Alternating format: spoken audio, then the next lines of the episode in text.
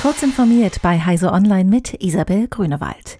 Die neudeutsch als Cancel Culture bezeichnete Empörungskultur in sozialen Medien, die darauf zielt, mehr oder weniger bekannte Persönlichkeiten mundtot zu machen und ihre Meinungen auszulöschen, missfällt der früheren Bundesjustizministerin Sabine Leuthäuser-Schnarrenberger. Kontroverse muss möglich sein, betonte die FDP-Politikerin bei einer Debatte der Friedrich-Naumann-Stiftung für die Freiheit. Generell gehe die Meinungs- und die Medienfreiheit in Deutschland sehr weit, konstatierte die Juristin. Auch ein zugespitzter Kommentar sei möglich, solange niemand persönlich beleidigt oder diffamiert werde. Gefährlich sei aber ganz gezielte Desinformation, wie sie derzeit etwa Gegner der Corona-Maßnahmen bis hin zur QAnon-Bewegung verbreiten, betonte Leuthäuser Schnarrenberger.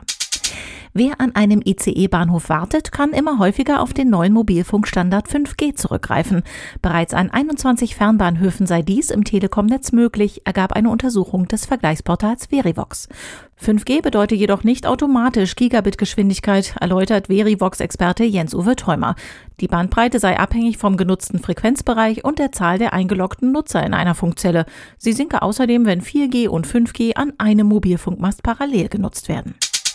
In den USA ist ein ehemaliges Mitglied der kriminellen Hackergruppe The Dark Overlord zu fünf Jahren Haft und einer Strafe von fast 1,5 Millionen US-Dollar verurteilt worden.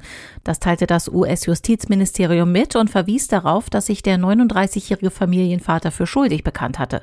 Er gab zu, für die Hackergruppe Accounts bei Kommunikationsbezahl- und VPN-Diensten gepflegt zu haben.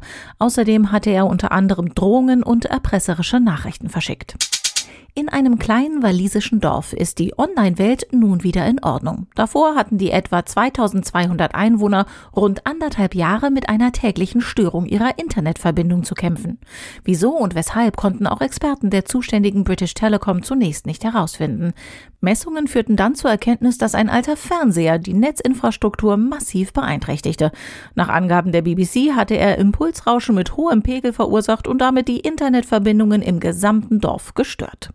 Diese und weitere aktuelle Nachrichten finden Sie ausführlich auf heise.de. Werbung dass IT und mobile Kommunikation nicht nur Themen sind, die für Sie wichtig sind, sondern auch für den Staat, dürfte klar sein. Vom Mobilfunk für Rettungskräfte bis zur Planung und dem Aufbau ganz großer IT-Netze hat die BDBOS alles für Netze im ganz großen Stil. Alle Infos unter www.bdbos.de.